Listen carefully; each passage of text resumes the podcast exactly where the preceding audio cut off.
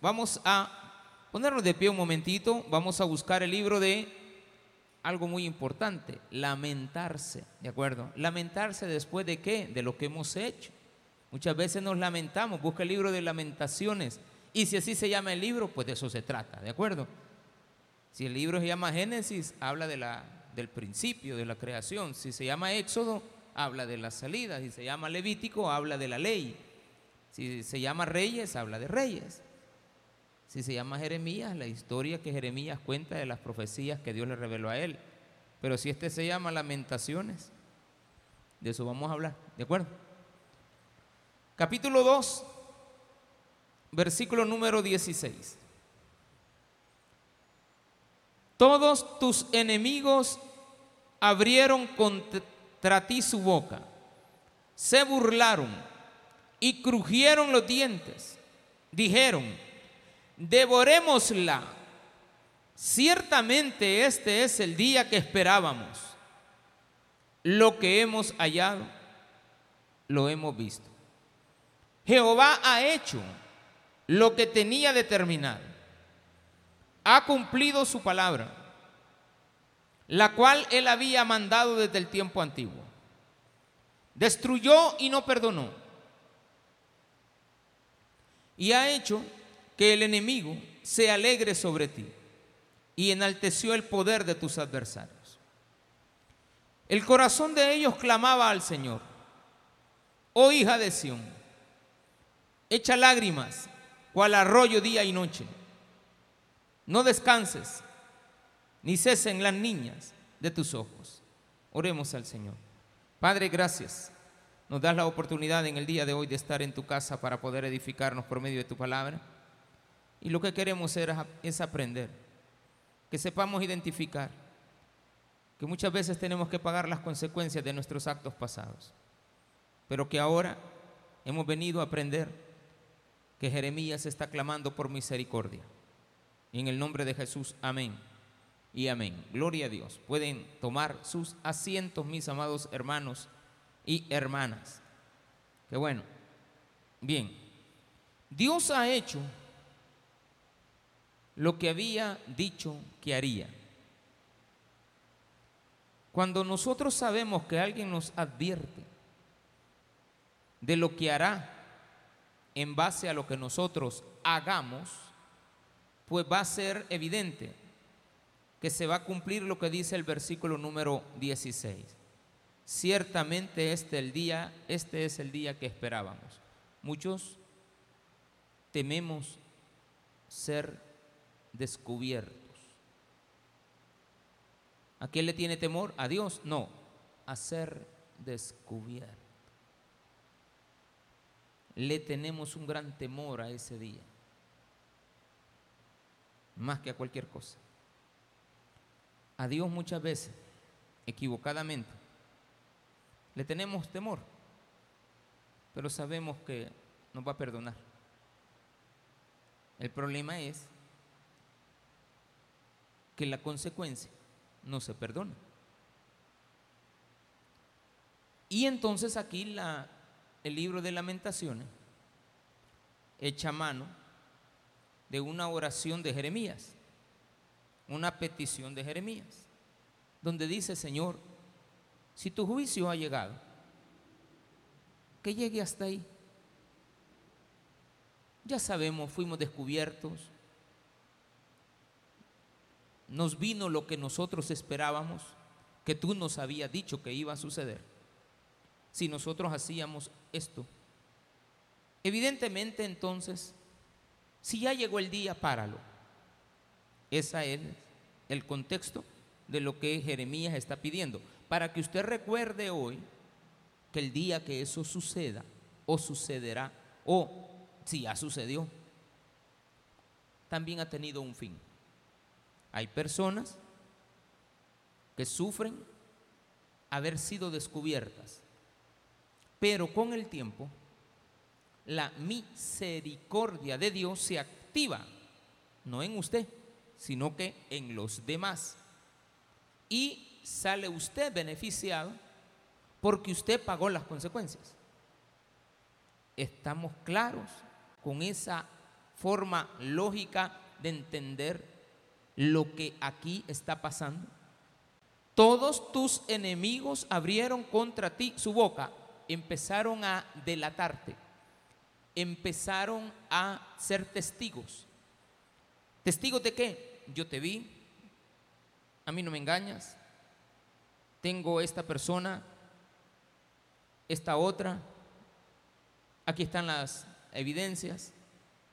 Todos tus enemigos, tus enemigos puede ser este aparato. ¿De acuerdo? Tu gran amigo, tu gran aliado, mañana, tarde y noche, no te lo despegas.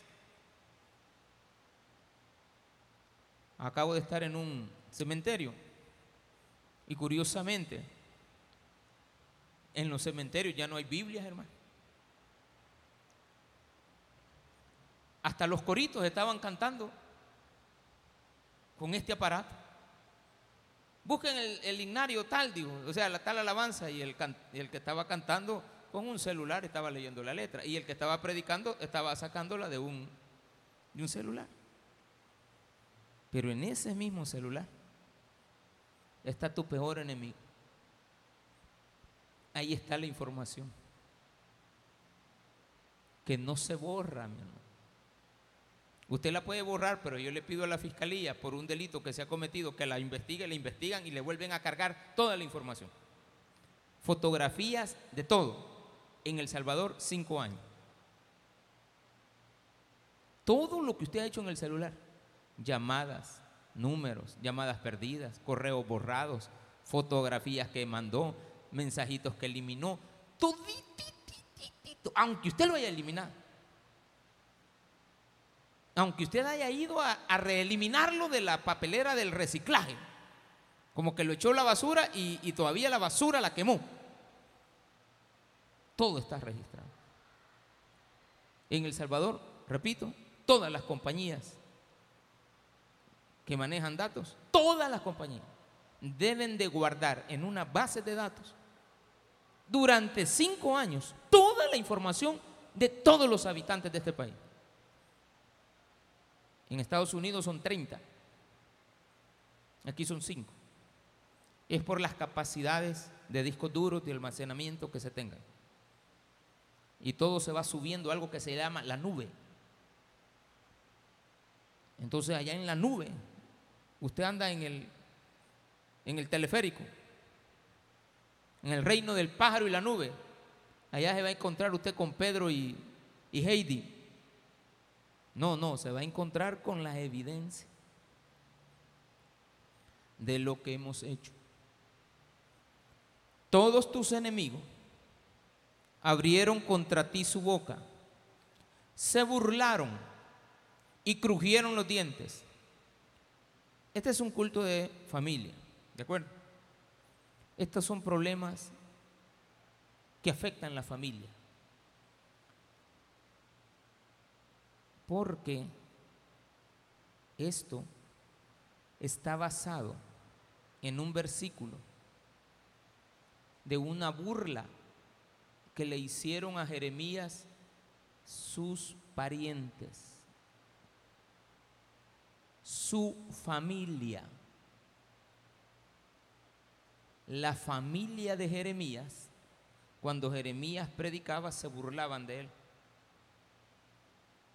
Vamos a, vamos a, vamos a, no va, vamos a. Ese es caliche salvadoreño. Vamos a. ¿De acuerdo?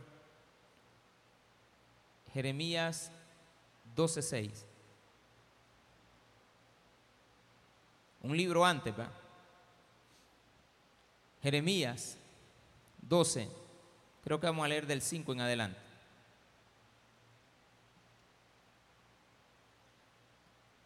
¿Lo tiene? Si corriste con los de a pie y te cansaron, ¿cómo contenderás con los de a caballo? Y si en la tierra de paz no estabas seguro, ¿cómo harás en la espesura del Jordán? Porque aún tus hermanos y la casa de tu padre, tu tío, tu abuela, la tuya y todos los demás, aún ellos se levantaron contra ti. Está hablando Dios hacia Jeremías. Y Jeremías diciéndole a Dios lo que su familia ha hecho con él. Aún ellos dieron grito en pos de ti. Jeremías está diciendo, mis parientes, mis parientes te han abandonado, se burlan de ti, se burlan de mí, pero realmente se están burlando de ti. Me llaman aleluya, me llaman cucaracha de iglesia, me llaman lo que quieran. No los creas cuando bien te hablen, le dice Jeremías a Dios. Cuando estén orando, no les creas. Yo ya los descubrí. Son unos grandes farsantes. Mi familia que viene conmigo a la iglesia mientras estamos orando, ellos aprovechan para tocarse. Los jóvenes enamorados, en lo que el pastor dice, oremos, se pasan los mensajitos. Este Jeremías dice, cuando te clamen, no les creas. Como consecuencia, Jeremías trajo a la memoria esto en el versículo 16. Todos tus enemigos abrieron contra ti su boca. Se burlaron y crujieron los dientes. Dijeron, devorémosla. Ciertamente este es el día que esperábamos. Lo hemos hallado, lo hemos visto. ¿A quiénes se refiere? Ahora están los familiares que se burlaron de Jeremías y eran unos grandes farsantes delante de Dios los que están acá representados, los que están sufriendo la consecuencia. Cuando los enemigos dijeron, devorémosla, los hermanos de Jeremías, la familia de él, los parientes de él, dijeron ellos, ciertamente este es el día que esperábamos. Sabíamos que un día Dios nos iba a cobrar y teníamos que pagar las consecuencias.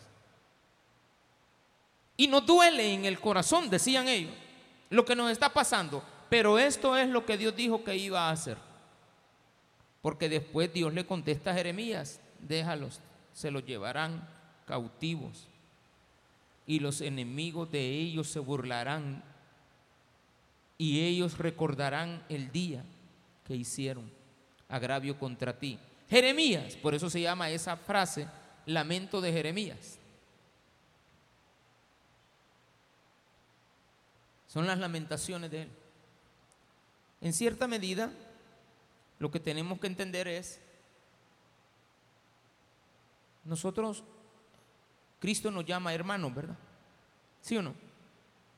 Cristo nos llama hijos. Cristo nos llama la niña de los ojos de Él. En cierta medida nos ve como parientes. Y cuando nosotros abandonamos a Dios, sabemos. No me mienta usted que es cristiano, porque si usted es cristiano sabe. Si usted es cristiano y usted anda en pecado, usted es cristiano, es un verdadero cristiano o sea, no hay duda. Usted es cristiano en usted. Y usted sabe que es cristiano, pero anda en malos pasos. Usted sabe que Dios un día se la va a cobrar. Y usted se acordará que Dios le está pasando factura y vendrá a su memoria todas las faltas que usted le ha hecho a Dios. Entonces eso es lo que está aquí. Ciertamente este es el día que esperábamos. No me diga usted que los jóvenes de 36 mil o 37 mil que llevan capturados, al menos unos 30 mil voy a ser, pero bien, pero bien benevolente, no porque 30 y de 37 mil, quizás 36 mil 599 han de ser culpables. Han de haber algunos 100, 200, 300, 500 inocentes. Si fuera el 1%, fueran 360 inocentes. O sea, si solamente se equivocaran de cada 100, uno, entonces ahí ahorita habrían cerca de 360 personas inocentes. La posibilidad es grande, ¿verdad? Que hayan 360. Es bastante. Pero estoy comparando que la mayoría sabían que este día iba a este día iba a llegar. Estando adentro, dicen, yo sabía, un día, o muerte o cárcel. Lo saben, las mamás también, los parientes también. Cero Dios. Cero palabra de Dios. Nada. Son criaturas hechas por Él. Vinieron al mundo por la voluntad de Dios. Por lo tanto, le pertenecen a Él. Pero decidieron no hacerle caso a Él. Usted le hace caso al vecino.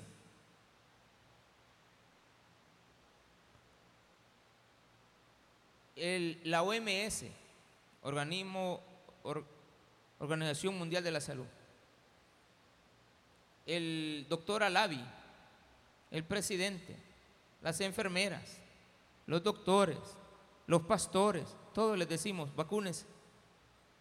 Oye usted a otra pariente que está ahí cerca de usted diciendo, no te vacunes, a esa le hace caso. Y el día del COVID llegó. En el mismo cementerio, precioso cementerio que estaba yo ahora ahí. Qué bonito ese cementerio. Fíjate que lo bonito lo hace el arte. El arte hace bonito el, cementerio. Las estructuras. Un cementerio general igual al de Apopa. el mismo general. Cementerio general de Metapán. El mismo cementerio. No es diferente. Son igualitos. Municipales los dos. Pero dan ganas que lo entierren ahí a uno usted. No es mentira, yo hasta le dije ahí a mi esposa, mira, le dije, aquí está bonito, le dije. Mira los albañiles. Habían como 60, 30, 40, a ver cuántos albañiles. Todos trabajando con pluma, con pero así, hasta con Teodolito, creo yo. Y prácticos, así, para hacer hoyos. A la par estaban todos los de COVID.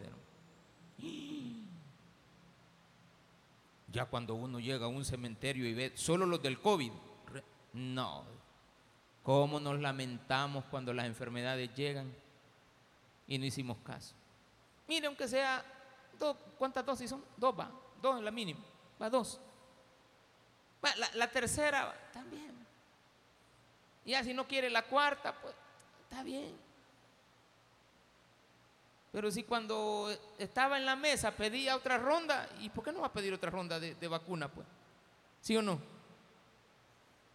Ya vio a la señora esta que ayer salió de un chupadero, una, una muchacha arrancó el carro y estaba en la segunda planta y en lugar de darle para atrás le dio para adelante. Quería tirarse con todo el carro. Qué tristeza darse cuenta que es una mujer. Qué tristeza. Ella ha de haber dicho, algún día voy a tener un accidente por andar manejando tomada. El día llegó y los amigos se burlaron al ver las fotos ahí en el Facebook y en el Memebook y en todos esos Instagram y, todas las redes sociales. TikTok, eh, haga lo que quieran, se van a burlar. El día llegará. Tu nana te dijo, no tomes, no tomes, no tomes, no tomes, no, aléjate de esa amistad, aléjate de esa amistad. Llegó un momento en que usted le respondió mal a su nana, entonces su nana le dijo, ay, que Dios te bendiga. Ay, ve cómo salir. Ah, pues ahora ese es el día, cabalito, eso es. Ciertamente ha llegado el día que esperábamos, dijeron los malportados. E, esta es una frase de los malportados. Ciertamente este es el día que esperábamos. No hay aquí ya más que en, hilvanar en nuestra mente que no estamos conscientes de lo que nos va a suceder. No, no, no, no, no estamos inconscientes. Somos conscientes que las consecuencias se van a pagar. Lo hemos hallado, lo hemos visto. Nos encontramos con el mal y hemos visto el mal. Jehová es, Jehová, versículo 17, Jehová ha hecho lo que tenía determinado. Ha cumplido su palabra, la cual él había mandado desde el tiempo antiguo. Destruyó. Ay, hermano, esta, frase. Esta frase, que quítele ahí. Aquí fue usted. ¿Será que ya vienen por mí, hermano? volverlo a poner como estaba, porque yo creo que el espíritu de, de allá de Metapán me anda siguiendo ahorita, hermano. Sí, yo creo que yo creo que le estaban ahí el, hoyo que está bien bonito, el hoyo que estaban abajo. Es que yo nunca había visto que, que, le dedicaran tanto tiempo a, al hoyo. No, no, no, de veras, le digo. Primero una máquina, después llegaron otros a raspar, a que quedara bien perfecto el hoyito. Después otros adentro trabajando. Mire, los espacios bien amplios, pero bien amplios. De tal manera que no les costó meter al, cliente. Tenían espacio. O sea, no, no, no están complicados. Y van todos alineaditos. Ahí no es al gusto suyo, ellos lo hacen. Y a usted después le hace casitas, todas, pero yo, yo dije, yo, creí que era una colonia de, casas nuevas. Marsella, dije yo. La San Gabriel, ve, dije yo. Yo creí que era una colonia. Es más, yo llegué a la puerta del cementerio y dije, bueno, aquí no es, dije.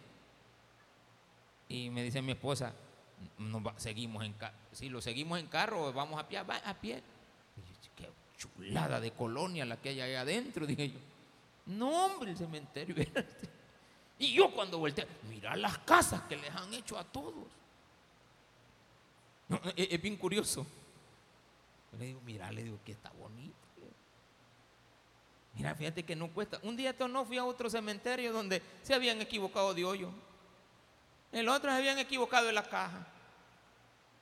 Como ellos están, venden por pulgadas los, nichos, va. Porque hay lugares donde para ellos una pulgada es mucho dinero. Entonces meten nichos de chiquitillo más grandes. Primero lo miden a uno para abrir el hoyo usted. A mí en un pedacito me van a meter a la... Yo creo que estas dos cabemos uno detrás del otro. De veras, le digo que sí. Conmigo no van a tener problema de meterme. Ah, usted métale, siempre cabe. Y yo cuando vi el gran hoyo, todo digo, no, dije, aquí voy a tener dónde divertirme. El día llegará, pero ese día se acaban los problemas, el de la muerte.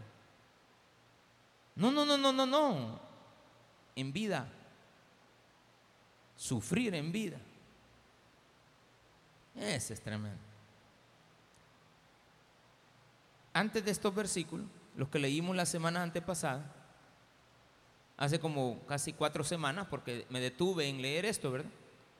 Y paré lamentaciones por el mes de las madres y ahora he vuelto a agarrar este versículo. Aquí nos habíamos quedado, pues. Hace un mes teníamos que haber leído esto, pero nos detuvimos y mejor estamos leyéndolo hasta hoy. Jehová ha hecho lo que tenía determinado. Ha cumplido su palabra, la cual él había mandado desde el tiempo antiguo. ¿Verdad que ya sabes cuando te lo dijo? Destruyó y no perdonó. ¿Por qué tiene que perdonar? Nos van a perdonar las personas, pero Dios no va a perdonar. Es que a Dios todo se le olvida, ¿quién dice? ¿Quién dice que Él tiene amnesia? Hagamos una amnistía de todos los asesinatos. ¿Ve? ¿Cómo le va a olvidar a usted que le hicieron el daño? No se puede. Y ha hecho que el enemigo se alegre sobre ti. Y enalteció el poder de tus adversarios. Los hizo poderosos para que te terminaran. Esto habla de personas que fallecieron. En medio de este dolor se perdieron vidas inocentes. El corazón de ellos clamaba al Señor. Oh hija de Sión, echa lágrimas cual arroyo día y noche. No descansen ni cesen las niñas de tus ojos. Levanta, da voces en la noche, al comenzar las vigilias. Derrama como agua tu corazón ante la presencia del Señor. Alza tus manos a Él implorando la vida de tus pequeñitos que desfallecen de hambre en las entradas de todas las calles. Mira, oh Jehová, y considera a quien considera a quién has hecho así. Han de comer las mujeres el fruto de sus entrañas, los pequeñitos a su tiempo cuidado, a su tierno cuidado. Han de ser muertos en el santuario del Señor el sacerdote y el profeta. Niños y viejos yacían por tierra en las calles. Mis vírgenes y mis jóvenes cayeron a espada. Mataste en el día de tu furor, degollaste, no perdonaste. Has convocado de todas partes mis temores, como en día como en un día de solemnidad. Y en el día del furor de Jehová no hubo quien escapase ni quedase vivo. Lo que crié y mantuve, mi enemigo los acabó. Señor, párale ya. Señor, el que me ofendió fue mi pariente, pero no su hijo. ¿Por qué le quitaste la vida al niño? A mí quien, quien me hizo daño fue mi hija no mi nieto. La malcriada es mi hija, no el niño que acaba de nacer, No el niño de siete años. Eso es lo que está diciendo aquí. Los niños cayeron, las vírgenes, los jóvenes, pero tú la tenías contra los adultos. Pero te llevaste a los niños. Le quitaste la vida a los niños. Ya para, Señor. Ya para. Yo sé que ellos te claman que, que pares y tú has dicho que vas a destruir y que no vas a perdonar. Se da cuenta se da cuenta que al final de la historia, al menos de este primer capítulo, se da cuenta que Jeremías está todavía intercediendo, como Cristo intercede por nosotros, diciéndole al Padre, ellos son los rebeldes conmigo, perdónale la vida a los niños. Eso es lo que está aquí. Eso es lo que se entiende. Levántate, da voces en la noche al comenzar las vigilias. Derrama como agua tu corazón ante la presencia del Señor. Alza tus manos a Él implorando vida de tus pequeñitos. Desfallecen de hambre en las entradas de todas las calles. ¿Por qué están sufriendo ellos? Si el que se acabó el pisto en una cantina fue Él. Si el que no salía del chalet todas las noches gastando y pagando una y otra ronda, invitando a mujeres aquí, allá, gastándose la vida en droga, robando y malgastando, robando y malgastando, pasando la mano por todos los locales, pidiendo la cuota del mes o de la semana. Ya estás tratando con ellos, pero no con los niños. Sus niños están muriendo de hambre. Para. Párale, Señor. Viene Dios y contesta. Mira Jeremías. No era contra ti. Tu familia no era contra ti. La malcriadeza de tu familia era conmigo. Así es que el que puede, el que debería de estar diciendo que esto pare soy yo. Pero yo no perdono. Entonces Jeremías, bueno Señor, capítulo 3, versículo 1, yo soy el hombre que ha visto aflicción bajo el látigo de su enojo. Me guió y me llevó en tinieblas y no en luz. Cierta contra mí, ciertamente contra mí volvió y revolvió su mano todo el día. Hizo envejecer mi carne y mi piel, quebrantó mis huesos. Edificó baluartes contra mí y me rodeó de amargura y de trabajo. Me dejó en oscuridad como los ya muertos de mucho tiempo. Me cercó por todos lados y no puedo salir ha hecho más pesadas mis cadenas. 8 y 9. Aun cuando clame y di voces, cerró los oídos de mi, a mi oración, cercó mis caminos con piedra labrada, torció mi sendero. Versículo 8 dice, aun cuando clamé y di voces, cerró los oídos a mi oración. Señor, que pase de mí esta copa.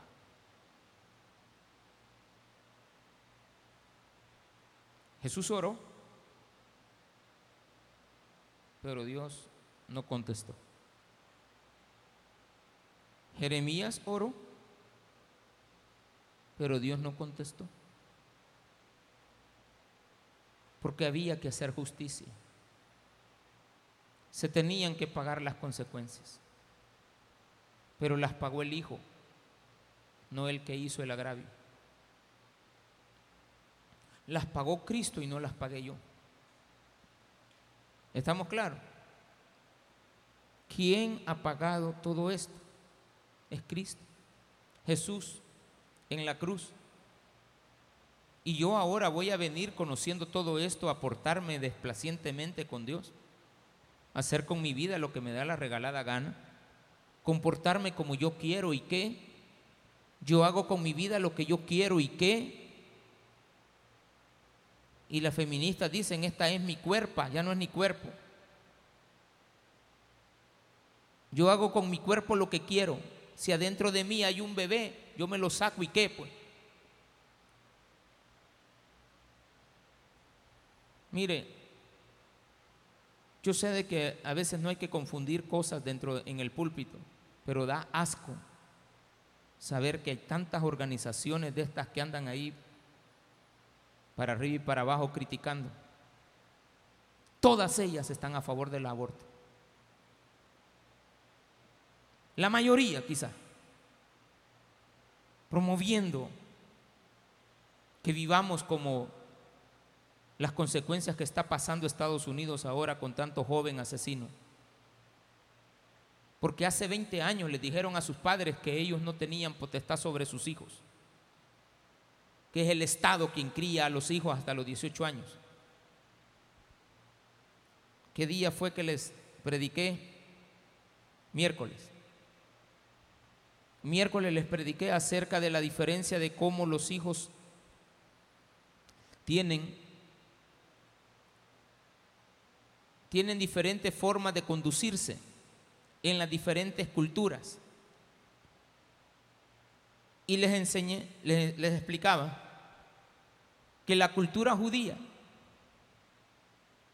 tiene la costumbre de hacer adulto a un niño a los 12 años. O sea, darle la responsabilidad de un adulto. De tal manera que a los 12 años se saca de la escuela bíblica y se trae para acá y aquí delante de todos él tiene que exclamar una oración donde era repetitiva, pero el niño decía, el padre primero lo entregaba y decía, Señor, gracias por haberme dado la oportunidad de ser un padre. He tratado la manera de educarlo en base a tus caminos. Hoy te lo entrego a ti, a la sociedad. Y el niño decía, gracias, Señor, por haberme permitido tener los padres que tengo, que hasta ahora me han criado como un niño, pero ahora soy un joven, viril le llaman. Ahora tengo virilidad, ahora soy un adolescente. Y te pido, Señor, que me guíes para poderme comportar en esta sociedad como debo de hacerlo. La cultura griega le permitía a los padres criar a sus hijos de los 7 a los 14 años. Del 0 a los 7 años le pertenecían al Estado. El Estado tenía que velar por su comida, por, su, ah, por la educación primaria, etc. En otras culturas como la nuestra, nos permiten decirle a los jóvenes que hasta que tienen 18 años están libres para ellos ejercer cualquier tipo de actividad y ellos son responsables. Pero a los 12 años un juez le, le puede preguntar a un niño, ¿te querés ir con tu mamá o con tu papá? A los 13 creo que es, mi esposa que me corrija, si es a los 12 o a los 13. Pero yo ya la he oído ahí a ella explicar esto. No sé si es a los, pero digamos que es a los 13. Y el juez le pregunta al niño, ¿cuántos años tiene el niño? 11. Ah, pues sí, yo decido con quién se va a ir. Pero a los 13 no. ¿Con quién te quieres ir? No sos adulto, pero puedes tomar decisiones. Pero se me olvidó una, la norteamericana. Norteamericana, no dije americana. El Estado le prohíbe a usted hacer muchas cosas de corrección con sus hijos. Eso no lo quieren implementar. Y durante muchos años han tratado la manera de meterlo. ¿Qué consecuencias vamos a pagar como sociedad? El día que nos quiten la responsabilidad de criar a nuestros hijos. ¿Qué vamos a pagar de consecuencia?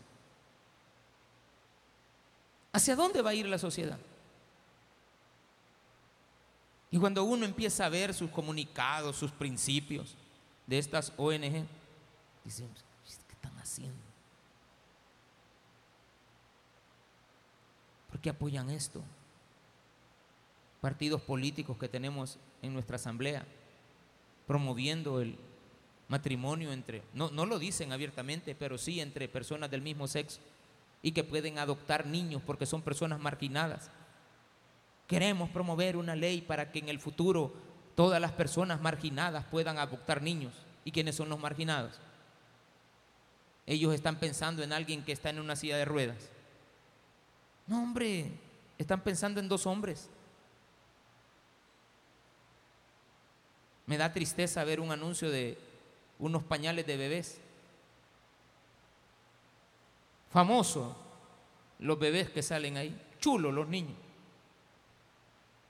Estoy seguro que cuando yo tenía un, par de años, me han de haber venido a buscar para ser parte de los modelos que ahora están ahí. Ya no me parezco, pero yo creo que sí, porque hay una foto donde estoy en un guacal y yo creo que de ahí mi mamá la ha de haber subido al Facebook y entonces le han de haber dicho, este, este bebé lo queremos aquí de, muñeco, de, así de modelo, para que salga en esa foto.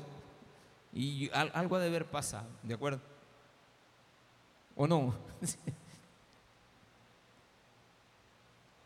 Pero me da tristeza ver. Estoy viendo los anuncios. Y salen dos hombres diciéndole a un bebé que le van a cambiar un pañal.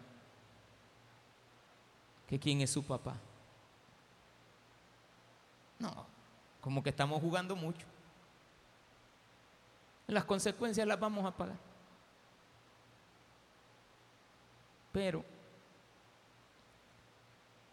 Dios trata con el hombre, a pesar de que esto tenga que ver con quitarle él la vida a los que más amas. Eso es tremendo. Que Dios, para darte, así como dicen mucha gente, te voy a dar donde más duele, donde más te va a doler, y uno dice que esa me va, me va a pegar una gran ganchada. No. Tus hijos, tus bebés, tus criaturas. Pero, pero, pero, qué bueno es Dios. Nos mandó a su Hijo para que todo aquel que en Él crea no se pierda, mas tenga vida eterna. He aquí las cosas viejas pasaron y todas son hechas nuevas. Dios puede cambiar lo negro de tu corazón en un color blanco. Te puede curar, te puede lavar, te puede, te puede dar todo lo que quieras. Estás perdonado. el perdón lo tienes a la mano. Ahora, esto habla de aquellos que confesamos ser cristianos. E, esto no está dedicado a los inconversos. Está dedicado a los parientes. Mis parientes, mis hermanos, mis parientes se burlaron. La familia, no dice así, pero dice la familia de mi padre. Son, son hermanos, tíos, primos, todos. La familia de mi padre se burlaba de mí. Señor, no los escuches porque yo ya lo vi. El Señor dice, vos crees que tampoco yo me fija, vos crees que a mí hasta ahora me, me estoy dando cuenta por lo que tú me dices. No, Jeremías, tú eres mi profeta y yo sé que tú lloras, así como llora mi hijo. Jeremías, a ti te van a llamar en algún tiempo, en alguna ocasión, te van a llamar el profeta llorón. Lastimosamente se oye despectivo pero era porque Jeremías lloraba cada vez que oraba y le pedía a Dios que parara la mortandad. Párale, Señor. Yo sé que te la, tú, tú te las estás cobrando, pero párale. Entonces Dios le contesta a Jeremías, mira Jeremías, yo sé que tú lloras, pero las lágrimas de mis hijos de mi Hijo Jesucristo son más grandes que las que tú tienes. Las lágrimas de Cristo. Bueno, no Cristo, sino que siendo Jesús, voy a ponerlo mejor, lo voy a, decir correctamente, las lágrimas de Jesús. ¿Cuántas veces habrá llorado eh, Jesús cuando estuvo en vida? Cuando anduvo en esta tierra. ¿Cuántas veces habrá llorado Jesús cuando se ponía a pedirle al Padre por nosotros, por el comportamiento de su pueblo, por ver la actitud de sus sacerdotes, la actitud del pueblo vendiendo palomitas para pedir perdón que ellos no habían criado? Cuando Cristo miraba a su pueblo ser displaciente, cuando llegaban los, los romanos y atacaban a su pueblo, y él, yo, él oraba también por ellos. Pero toda la gente rebelde, esto es de familia. Jesús nos dice, te pido por mis hermanos. Entonces, por lo tanto, lo que me llama la atención es que al final del capítulo 2, de los versículos 18 19, perdón, al 22, ahí se está pidiendo misericordia. Dios nunca, por medio de nuestro intercesor que se llama Jesucristo, intercediendo como Dios al Padre, en su figura de Padre, que nos perdone. Porque Él ya pagó la consecuencia, Él ya pagó la culpa. La consecuencia es nuestra. Pero qué difícil es ver morir para después pedir perdón. Niños y viejos yacían por tierra en las calles. Versículo 21. Mis vírgenes y mis jóvenes cayeron a espada. Jóvenes que murieron asesinados por una arma, por una espada.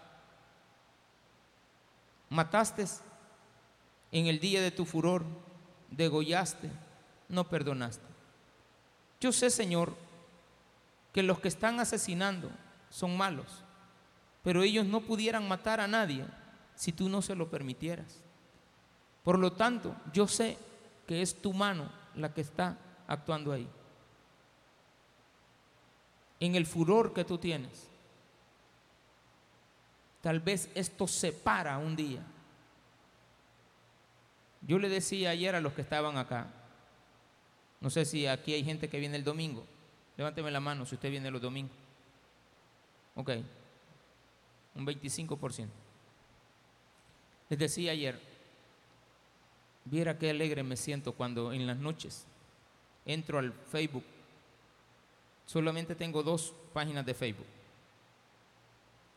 No veo más, solamente la de la iglesia.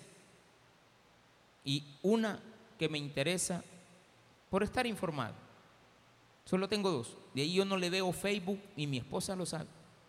No le veo Facebook para nada. Solo el de la iglesia. Solo el de esta iglesia. Y otra donde aparece un reporte. Y me encanta ver que diga cero homicidios. Gracias, Señor. Un día más. Un día más. Y ojalá este mes rompa récord. Otro día más. Otro día más. Viajar, caminar, salir, sin ver a nuestros jóvenes muertos, sin ver a nuestros niños asesinados. Y que en los hospitales, cuando la mujer va a parir, que se hagan todos los esfuerzos para que ese niño nazca que haya cero mortalidad infantil. Pero si nos portamos mal, los índices, los índices de jóvenes muertos van a aumentar. Los niños recién nacidos van a aumentar en, cantidad de fallecimientos. Esto no es de ahora, esto es de años. Pero todo tiene que ver con nuestro comportamiento hacia Dios. Si usted está bien con Dios, dele gloria a Dios. Si tiene parientes que se están burlando de usted, a eso vamos. Pero no sea usted el culpable. Tenemos que poner, como dicen por ahí, cuando veas que a tu vecino se le está quemando la casa, que nosotros pongamos nuestras barbas en remojo. Que nosotros identifiquemos qué estamos haciendo. ¿Qué hay de malo? Le digo sinceramente, yo viajo casi por todo el país con mi esposa, andamos para arriba y para abajo. No hay semana de Dios que nosotros no andemos para arriba y para abajo nos toca que viajar mucho. Y ahora me fui por la misma calle, y di vuelta. ¿Por qué? ¿Qué pasa? o sea, qué tranquilidad. Vi a una niña con mi esposa en unas calles donde no había un alma, pero nada de alma, ni una. O sea, yo le digo a mi esposa, este camino no es para venirse de día, desde noche, solo de día, porque es muy hermoso, más en un clima como el actual. Pero entre medio de todas esas montañas iba una niña sola, con un uniforme. Y le digo, mira esa niña, ¿para dónde va? Le digo, si de aquí para allá yo no veo cerco, yo no veo casa. Pero ahí va, mira tranquila, sin temor. Yo sé que es de la zona, pero me alegré de saber que esa niña, yo no sé quién es, pero que ya llegó a su casa y no tuvo que pagar ella los platos rotos de los malos comportamientos de los adultos. Este mensaje tiene que llegar hacernos conciencia de que tenemos que portarnos bien desde ya y darle gracias a Dios, porque no hay muertos, jóvenes, ni vírgenes muertos a espada, ni niños y viejos que yacían por tierra en las calles. Démele un fuerte aplauso a nuestro Señor.